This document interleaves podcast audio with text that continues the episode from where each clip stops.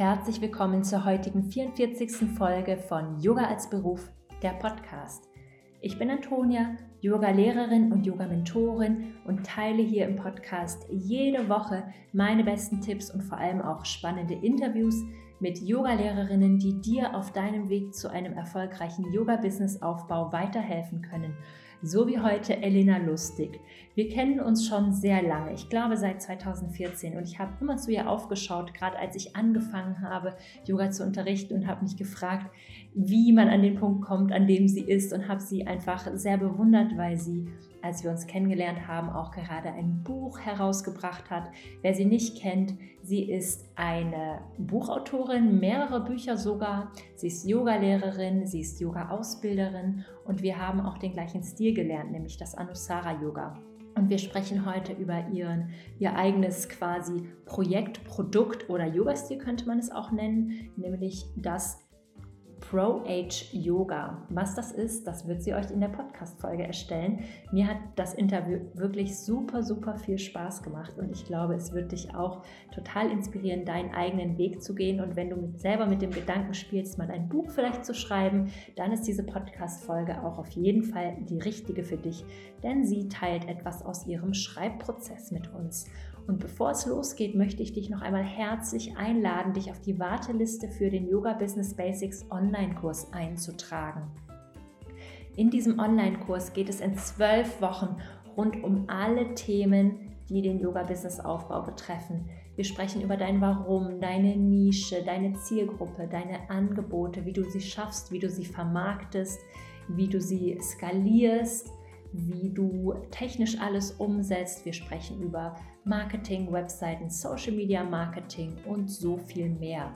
Und wenn du über die Warteliste buchst, hast du auch Zugriff auf die zwei exklusiven Boni, nämlich zwei Workshops. Einmal mit Franzi von Finanzen für Franzi, die mit uns über Geld und Selbstständigkeit spricht. Sehr, sehr wichtig. Ich habe selber auch ein Coaching bei ihr gemacht. Und die andere ist Miriam Lorch, die kennt ihr auch schon aus dem Podcast und sie wird einen Workshop halten über Mindset in der Selbstständigkeit. Und wenn dir das zusagt, dann trag dich super gern einfach auf die unverbindliche Warteliste ein. Dort bekommt ihr alle Infos zuallererst. Und jetzt wünsche ich dir ganz viel Spaß mit dieser Podcast-Folge mit Elena Lustig.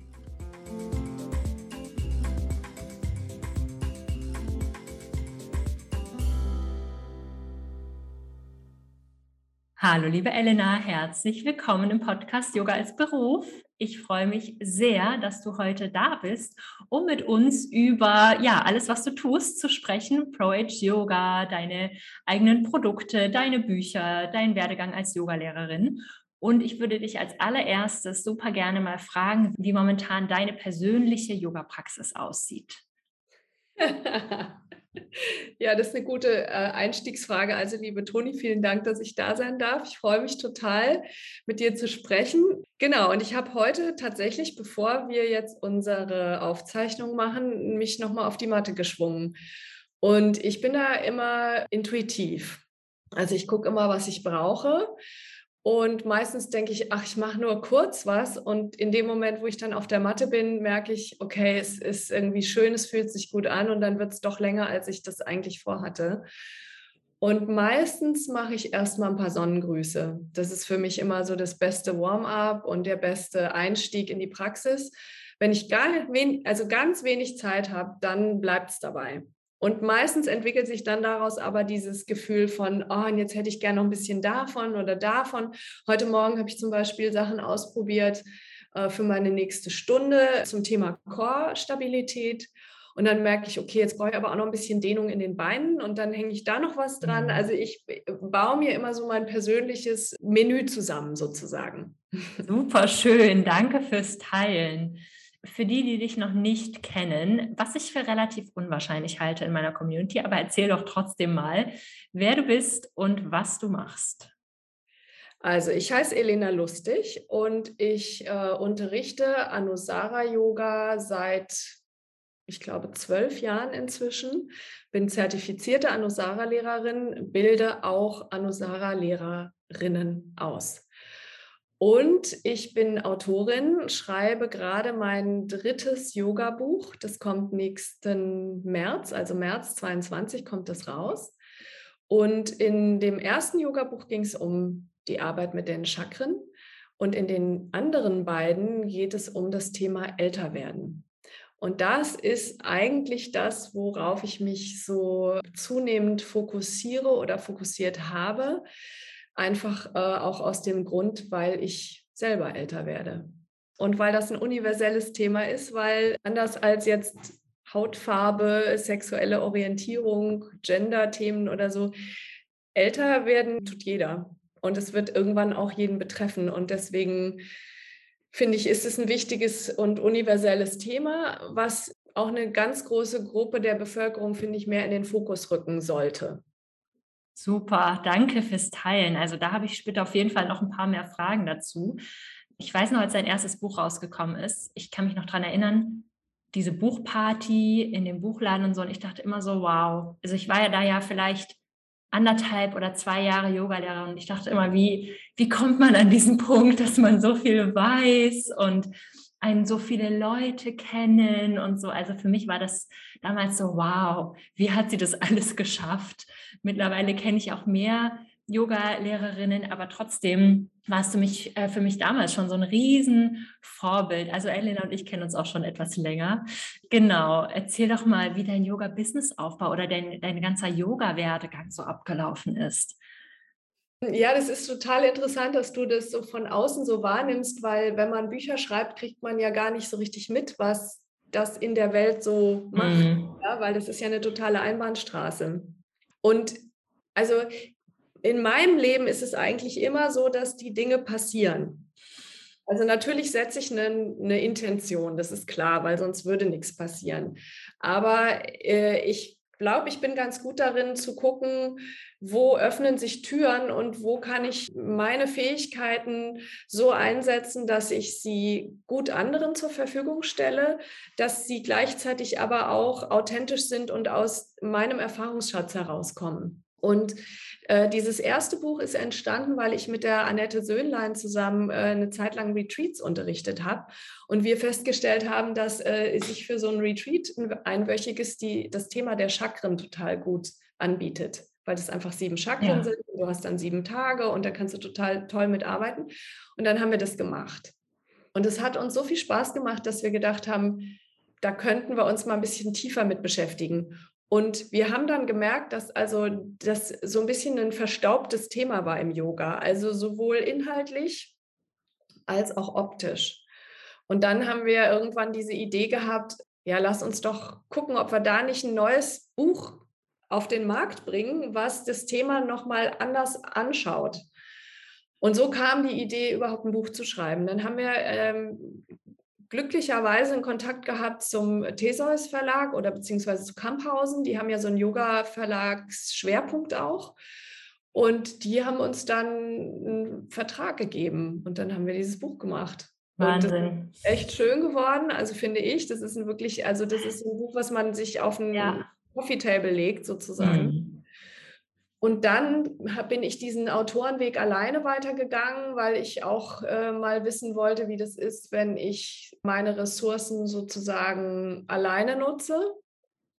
Und habe dann auch festgestellt, dass das Thema, also das Thema Älterwerden, das kommt bei mir noch aus einer ganz anderen Ecke. Das beschäftigt mich schon sehr lange, weil das für mich was mit Vergänglichkeit zu tun hat. Und Vergänglichkeit ist etwas, was in unserer Gesellschaft eigentlich nicht stattfinden darf. Ja, also Tod, Vergänglichkeit, all das wird relativ stark verdrängt. Will auch keiner irgendwie so richtig drüber reden. Und ich bin eben schon sehr lange Buddhistin und bin das unter anderem deswegen geworden, weil ich vor vielen, vielen Jahren schon einen Traum hatte über den Tod meiner Mutter, die damals noch lebte natürlich und alles war eigentlich in Ordnung, aber ich, dieser, dieser Traum hat mich wahnsinnig irritiert. Der war sehr intensiv, ich war völlig verstört tagelang und habe dann gedacht, ich muss mich jetzt äh, mit diesem Thema auseinandersetzen und bin dann bei den Buddhisten sozusagen fündig geworden auf einer, also für mich ist Buddhismus weniger eine Religion als eher eine Philosophie. Und ich fand diesen Umgang damit, dieses Integrative, das fand ich einfach total berührend. Ja, dass der mhm. Tod für einen Buddhisten nicht das Ende von allem ist und die ultimative Katastrophe, sondern Teil eines Prozesses. Und je tiefer du einsteigst in diese buddhistische Haltung, desto mehr begreifst du dann auch diesen Augenblick des Todes als einen Augenblick der Transformation. Und das ist was, was mich einfach total angezündet hat. Und schon lange. Also ich war auf meinem ersten buddhistischen Sterbe-Retreat äh, in 99, da war ich gerade mal 30 oder Ende 20, ja. 30. Wahnsinn. Genau, ich war 30. Super, super spannend. Danke, dass du das mit uns teilst. Ah, ich habe so viele Fragen. Jetzt muss ich kurz überlegen, welche Frage als nächstes kommt. Also ähm, genau, erzähl doch noch mal ein bisschen mehr über Pro-Age Yoga und das Konzept und wie das funktioniert und was du da machst, was da alles beinhaltet ist. Also ich, es fing damit an, dass ich dachte, warum sagen immer alle Anti-Age? Also Anti-Aging, Gesichtspflege, Anti-Aging, irgendwie Massagen, also alles ist irgendwie Anti-Aging. Und das kam mir irgendwie so absurd vor, weil ich dachte, das denke ich auch immer noch, du kannst doch eigentlich schlecht gegen etwas sein, was du gar nicht beeinflussen kannst. Also wir werden alle älter und in dem Moment, wo wir sagen, ich bin dagegen, bauen wir so eine Haltung auf, die es uns viel schwerer macht, damit umzugehen. Ne? Mhm. Und ich habe dann gedacht, ich würde eigentlich gerne etwas entwickeln, was uns, was, was eine positive Haltung dahinter äh, setzt. Also wenn ich zum Beispiel ein, ein, ein Ziel erreichen möchte, ja, dann stelle ich mir ja nicht vor, was ich nicht will, sondern ich stelle mir vor, was ich will, damit ich das visualisieren kann.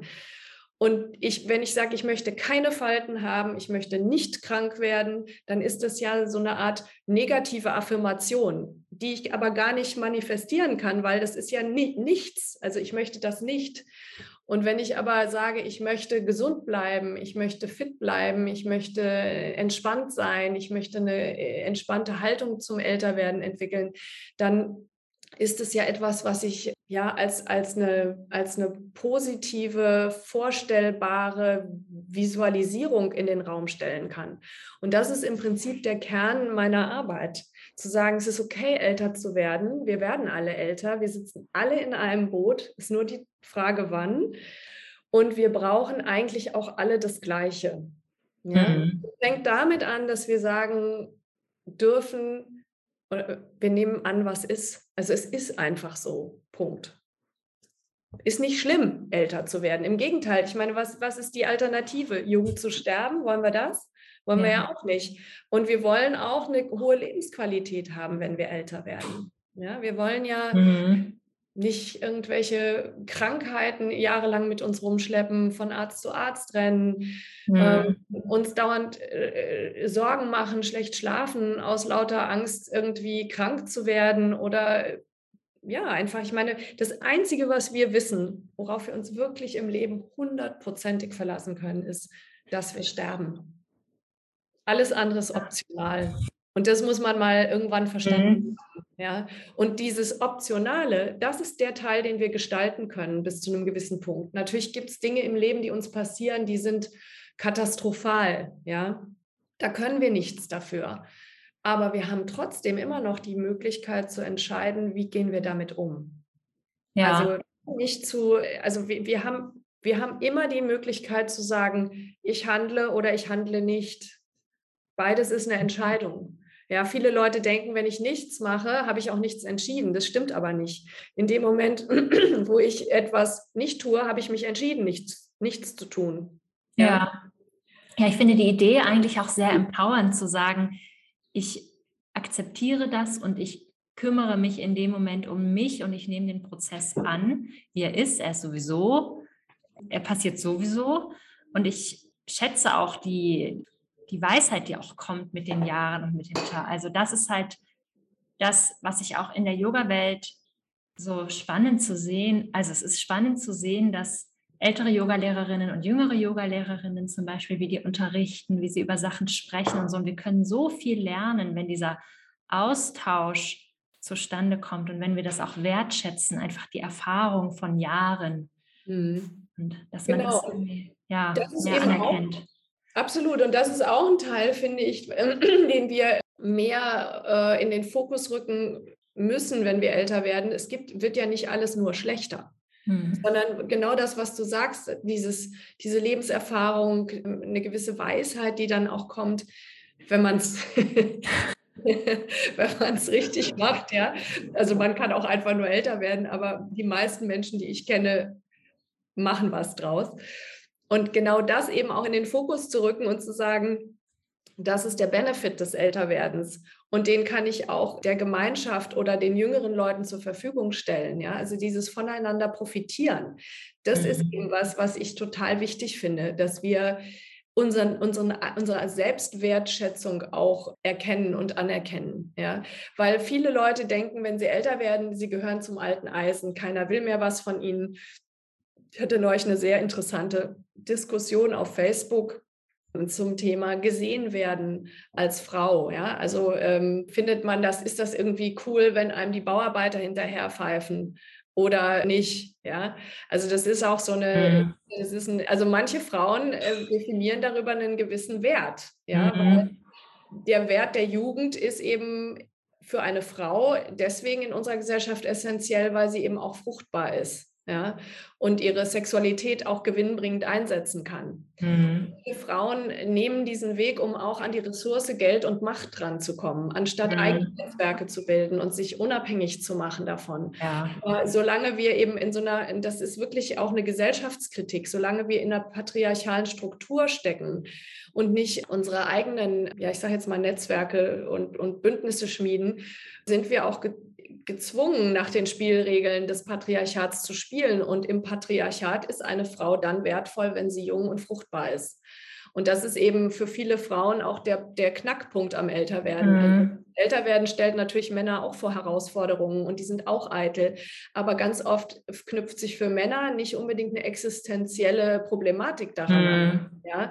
Die werden ja. äh, mit zunehmendem Alter im Beruf erfahrener, die sind dann meistens in Führungspositionen oder einige zumindest, während eine Frau, wenn sie Kinder großgezogen hat, in der Regel einen Karriereknick hatte, einkommensmäßig nicht mehr auf Augenhöhe ist, ähm, altersvorsorgemäßig nicht mehr da ist und sie hat eben auch für Männer nicht mehr diesen diesen Wert der, der begehrten jungen Frau. Ja? Und da kommen sehr, sehr viele Probleme zusammen. Und das ist eben was, was finde ich in einer, in einer Gesellschaft wie unserer viel stärker berücksichtigt werden müsste und wo ich finde, dass Frauen auch ein viel stärkeres Self-Empowerment und gegenseitiges Empowerment betreiben müssen. Mhm. Und mich auch als eine Art Stellvertreterin, Wegbereiterin, Vorbild. Also ich habe ein, ein ziemlich starkes Gender-Thema auch mit dem Älterwerden. Das ist mein ja. persönliches. Ja. Absolut, absolut. Ich habe am Wochenende bei meinen Eltern so ein Werbeprospekt durchgeblättert und die Männer hatten einfach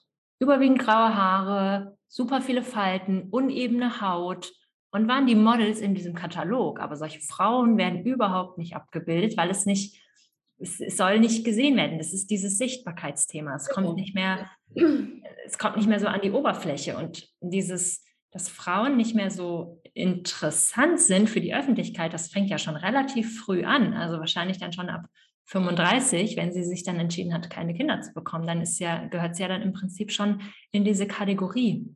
Ja. Das ist wirklich spannend.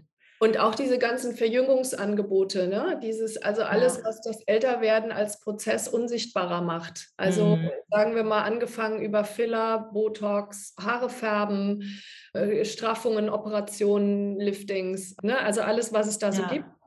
Das ist also nicht falsch verstehen. Ne? Ich bin nicht dagegen. Ich finde, jeder kann mhm. machen, was er will. Ich habe mir auch jahrelang die Haare gefärbt ich würde jetzt nicht Botoxen. Ich habe aber sehr viele Freundinnen, die das machen. Ich bin mit denen trotzdem befreundet. Ich finde, das soll jeder ja. selbst entscheiden.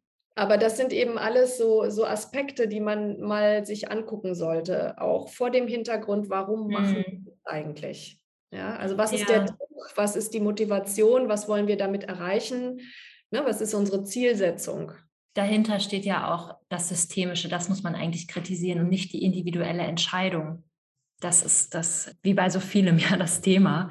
Genau. Ähm, ja, spannend. Also, und wie kann man sich zum Beispiel deinen Online-Kurs oder ein Retreat oder eine Pro-Age-Yoga-Stunde so vorstellen?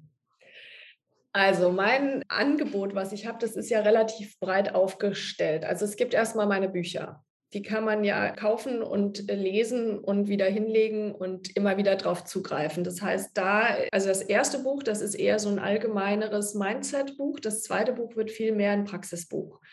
Da geht es auch um Ernährung und ähm, um konkrete Yoga-Sequenzen bei bestimmten körperlichen Einschränkungen zum Beispiel. Also diese Bücher gibt es. Dann unterrichte ich Retreats. Ich habe, glaube ich, nächstes Jahr, also ich habe nächstes Jahr jeden Monat entweder eine Ausbildung oder ein Retreat. Also da ist der, das Jahr mhm. ganz gut durchgetaktet.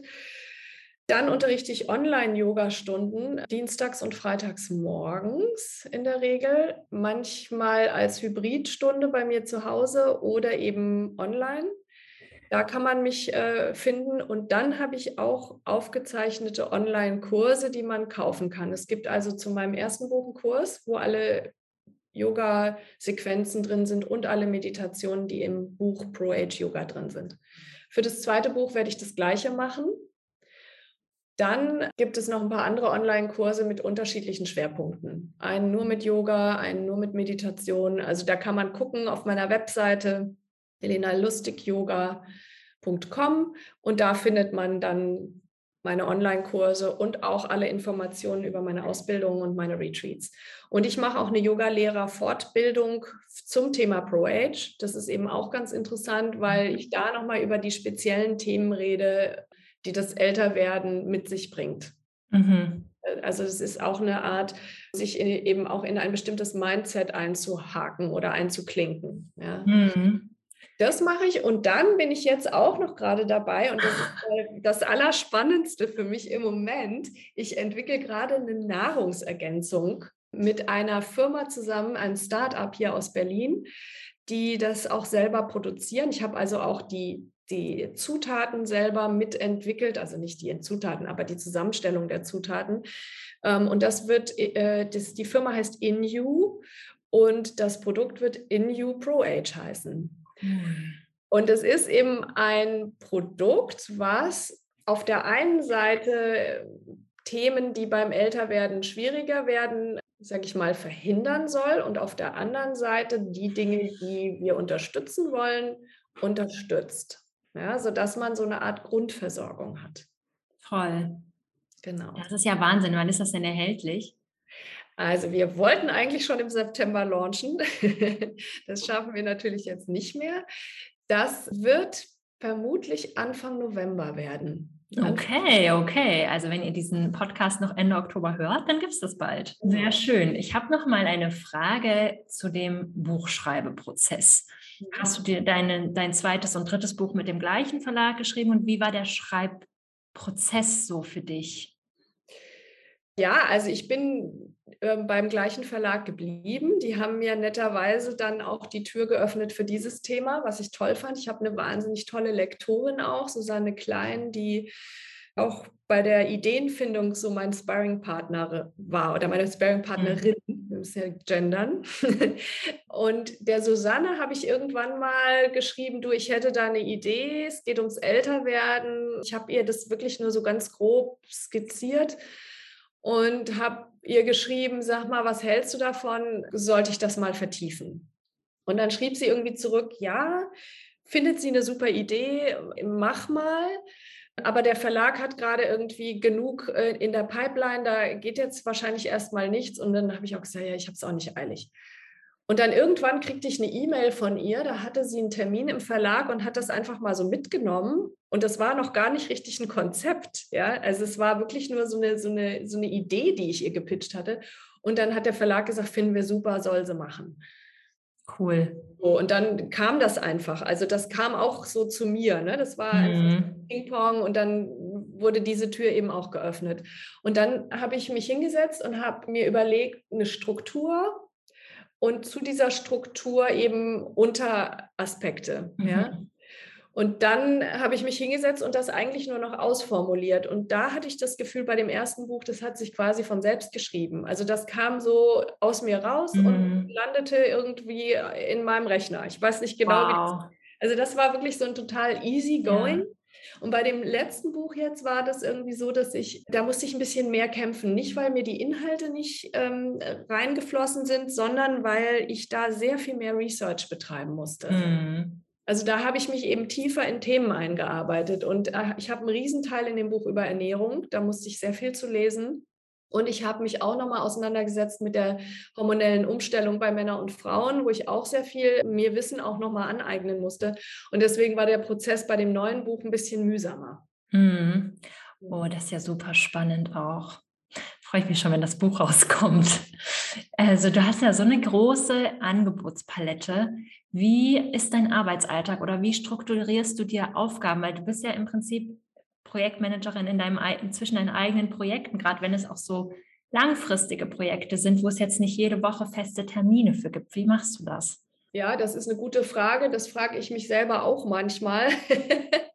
also ich habe halt einen ganz strukturierten Arbeitstag dadurch schon, dass mein Sohn morgens in die Schule geht, ich mhm. relativ früh wach bin, dann mache ich meine Yoga-Praxis, meistens trinke ich dann mein Matcha Latte, gucke kurz in die Zeitung und dann äh, setze ich mich an den Rechner und dann gucke ich erstmal, was ist. Also ich, ich schaue immer nach den also Prioritäten. Ne? Es gibt ja immer mal so kurz Sachen, die schnell, wo schnell reagiert werden muss. Dann arbeite ich die ab. Dann habe ich eben diese Langzeitprojekte.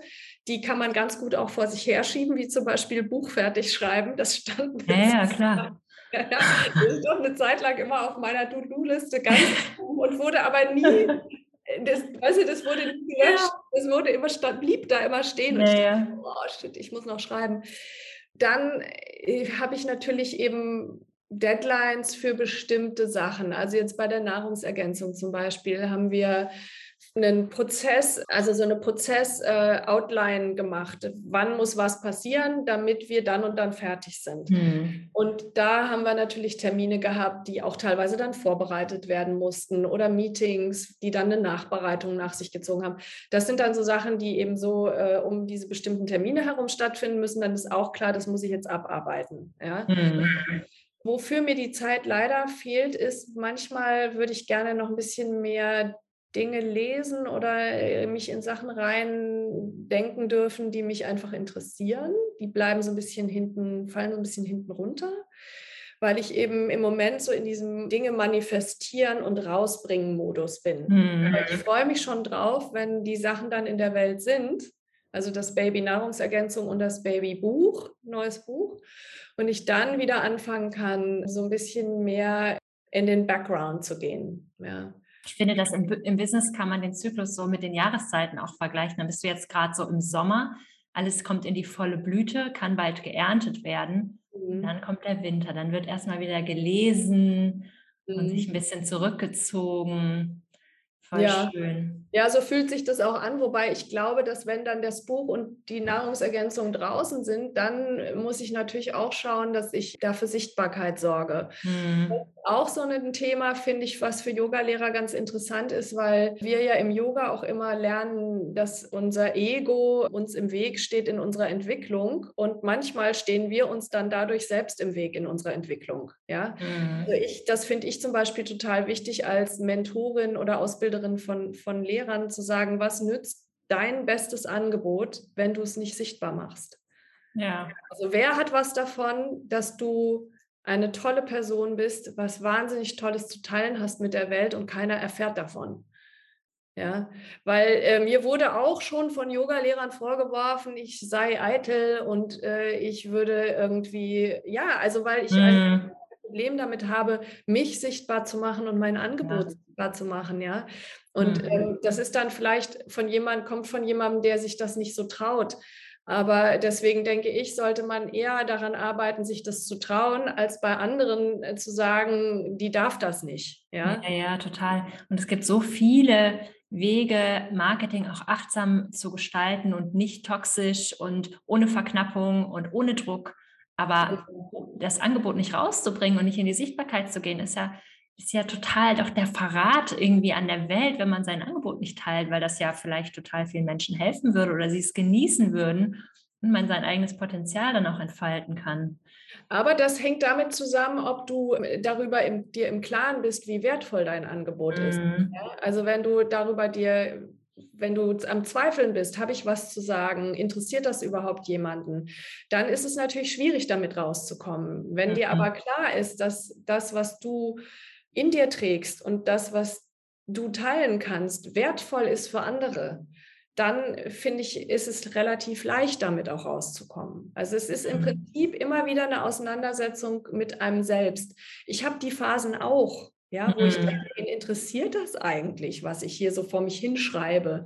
Ja, gerade dieser Schreibprozess, wenn du ein Buch schreibst, das klingt jetzt so flockig, ganz oft sitze ich da und denke, oh Gott, was mache ich hier eigentlich? Weil das ist so ein einsamer Job. Ich sitze da ganz alleine. Keiner weiß, was ich da mache. Ich bin monatelang in so einer Bubble in meinem Kopf. Ich habe im Alltag Wortfindungsstörungen, weil im Hintergrund die ganze Zeit abläuft irgendeine Auseinandersetzung mit dem Buch, mit dem Thema, mit dem Schreibprozess. Ja, ich bin dann wirklich, das ist manchmal wie wenn so eine, so eine, so, wie, wie wenn ich unter so einer Glocke sitze. Ja. Mhm. Und dann sitze ich da und denke, dass nur weil mich das interessiert, heißt es ja noch lange nicht, dass das andere Leute interessiert. Und dann kommen diese Zweifel. Ja. Mhm. Und ich glaube, das kennt jeder.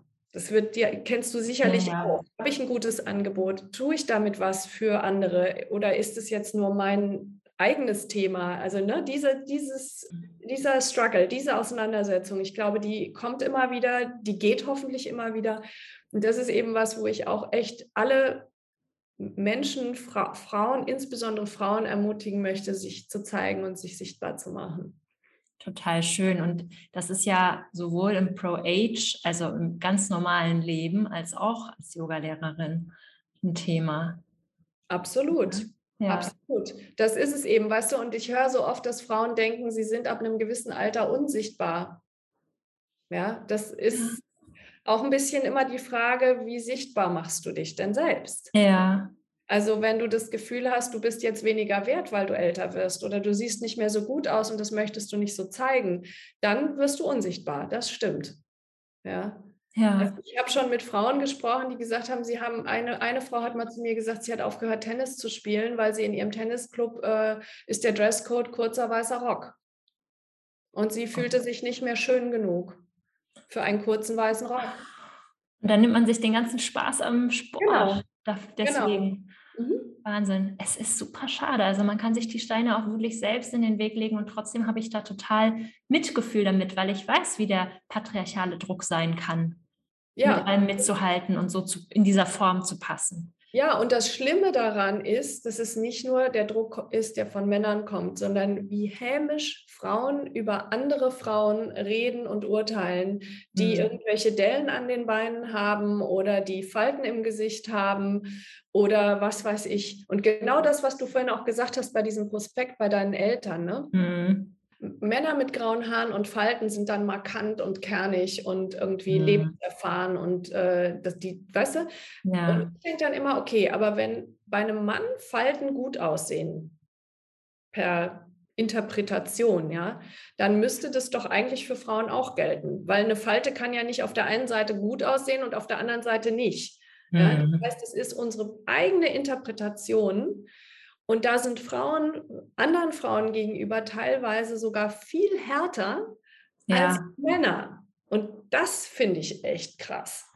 Ja, das ist halt wie so oft sind alle Teil vom System. Frauen sind auch Teil vom Patriarchat und machen das genauso mit, unterstützen es genauso.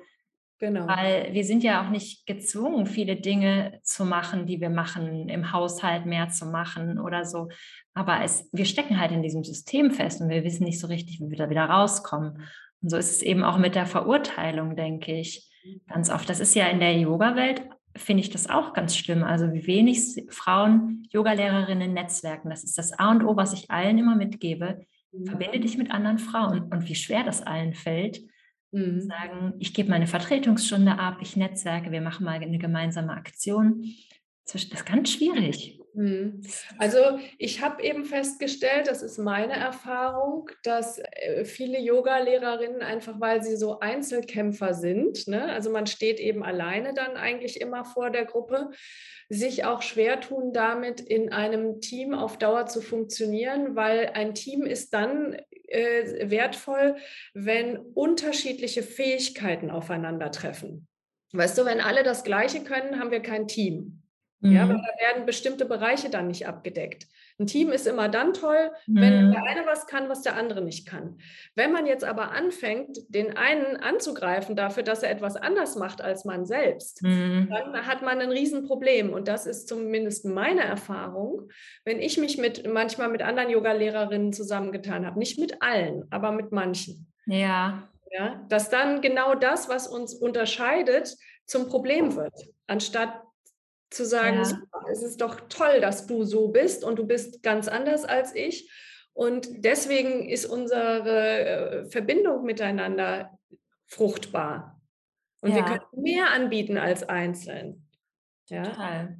Total. Ich hoffe, da kommt das irgendwann nochmal zu so einem Umdenken. Es muss natürlich auf der individuellen Ebene anfangen, aber man kann da auch als Vorbilder so vorangehen. Ich werde das ganz oft gefragt hier im Podcast, warum ich Leute einlade, die auch Marketingangebote haben, Online-Kurse, Bücher, was weiß ich. Aber ich stehe ja nicht in Konkurrenz mit anderen Leuten, die auch ein ähnliches Angebot haben wie ich, weil die, die, die mich mögen, kommen zu mir und die, die andere Stimme oder die andere Herangehensweise besser finden, kommen zu anderen. Oder sie würden vielleicht am liebsten ein gemeinsames Angebot buchen, wo sich alles ergänzt. Also dieser Gedanke, dass es überhaupt diese Konkurrenz gibt, ist ja schon relativ absurd, vor allem in der Yoga-Welt, weil wie viele Menschen machen wirklich Yoga? Vielleicht in Deutschland vielleicht fünf Prozent haben mal Yoga gemacht, gab es ja mal so eine Studie. Und da bleiben ja noch so viele für andere übrig, wenn wir uns halt trauen, authentisch das zu unterrichten, was, was wir auch sind und nicht irgendwas zu kopieren, was andere machen. Ja, das ist ein wichtiger Punkt, Authentizität. Das bedeutet aber auch, dass du mit dir selber stark verbunden sein musst. Ne? Also du musst schon wissen, wer du bist.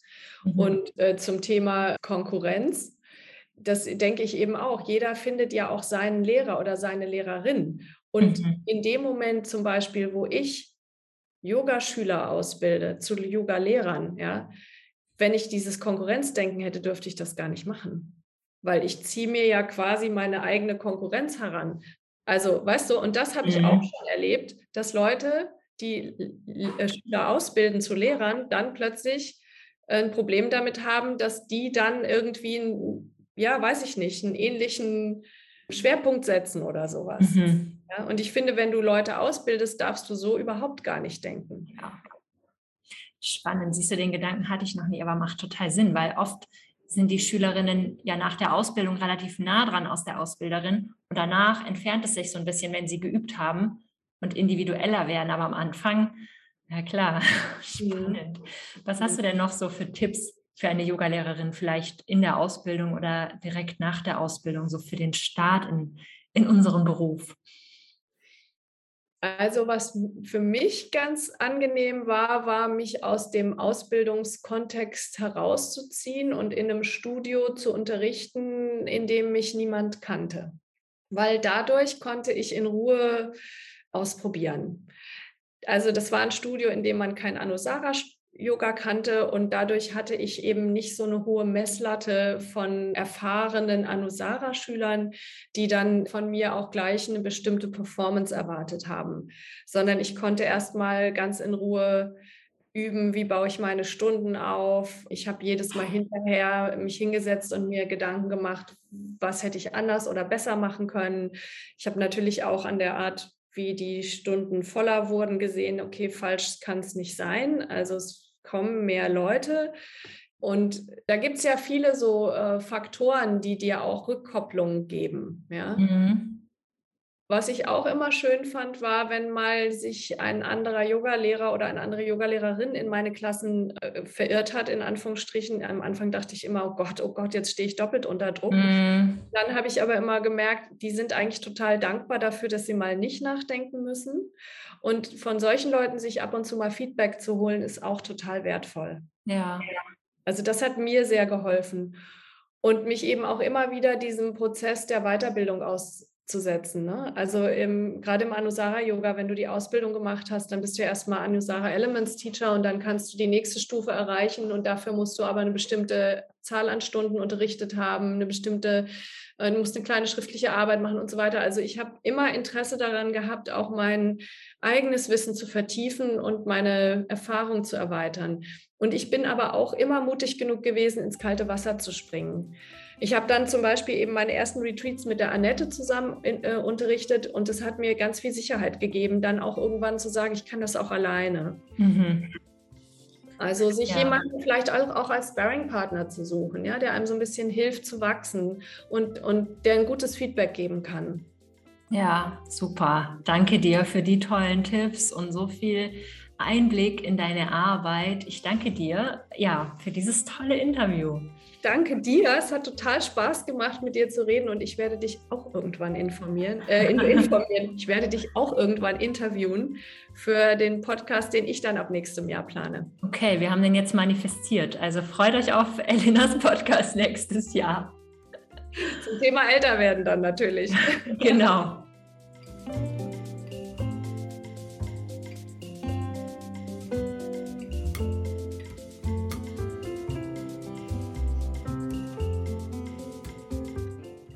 Wenn dir diese Podcast-Folge gefallen hat, dann hinterlass mir doch super gerne eine Bewertung bei iTunes und natürlich kannst du dich auch mit all deinen Fragen an Elena oder mich wenden. Und wenn du Interesse am Yoga Business Basics Online-Kurs ab 7. Januar hast, dann trag dich jetzt noch total gerne auf die unverbindliche Warteliste ein. Dort bekommst du alle Infos zuallererst. Der Verkauf startet erst im Dezember, im Januar geht es dann los.